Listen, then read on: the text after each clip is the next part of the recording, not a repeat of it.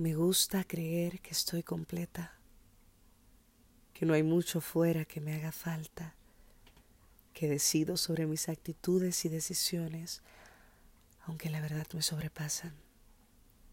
Me gusta creer que soy todo lo que necesito, porque necesitar es un verbo que nunca me ha gustado, largo, sobrante, extenso y dependiente.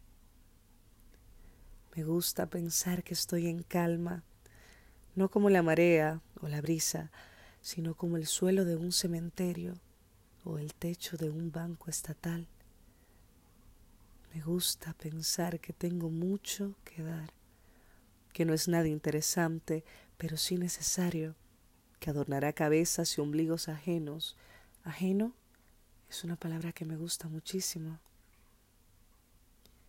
Me gusta pensar que estoy sola, que me hago compañía voluble, que me irrito cuando no quiero más escucharme y me calmo cuando el día se me ha salido de las manos y no queda más que un espejo frente a mis ojos.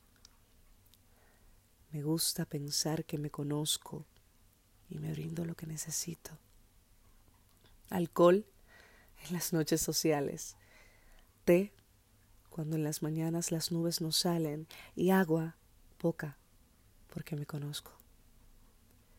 Me gusta creer que voy a alguna parte, porque aunque no quiero llegar a ningún destino, me chifla la sensación de camino, difícil, desinteresado, imprevisible, andado. Me gusta creer que estoy en casa, en casa en todas partes, porque hace años que vivo en un limbo y no soy de ninguna parte ni siquiera de mí, no me encuentro. Me gusta creer que creo en mí, en mis aspiraciones a corto plazo, en mis sueños a futuro, en mi desesperación y mi paciencia. En paralelo, soy mi peor enemiga. Me gusta creer que tengo miedo, que eso me empuja, me lleva al límite, que tiemblo sin vergüenza y entonces me reconozco vulnerable. Me gusta creer que no hay prisa, que tengo todo el tiempo del mundo en mis manos y a mi favor, pero sé que se acaba. Entonces la prisa cobra otro sentido y no tiene importancia. Me gusta creer que me importan muchas cosas, cosas que deberían importarme.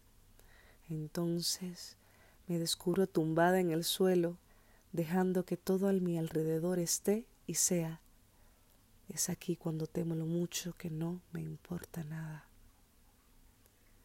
Me gusta que me gusten tantas cosas.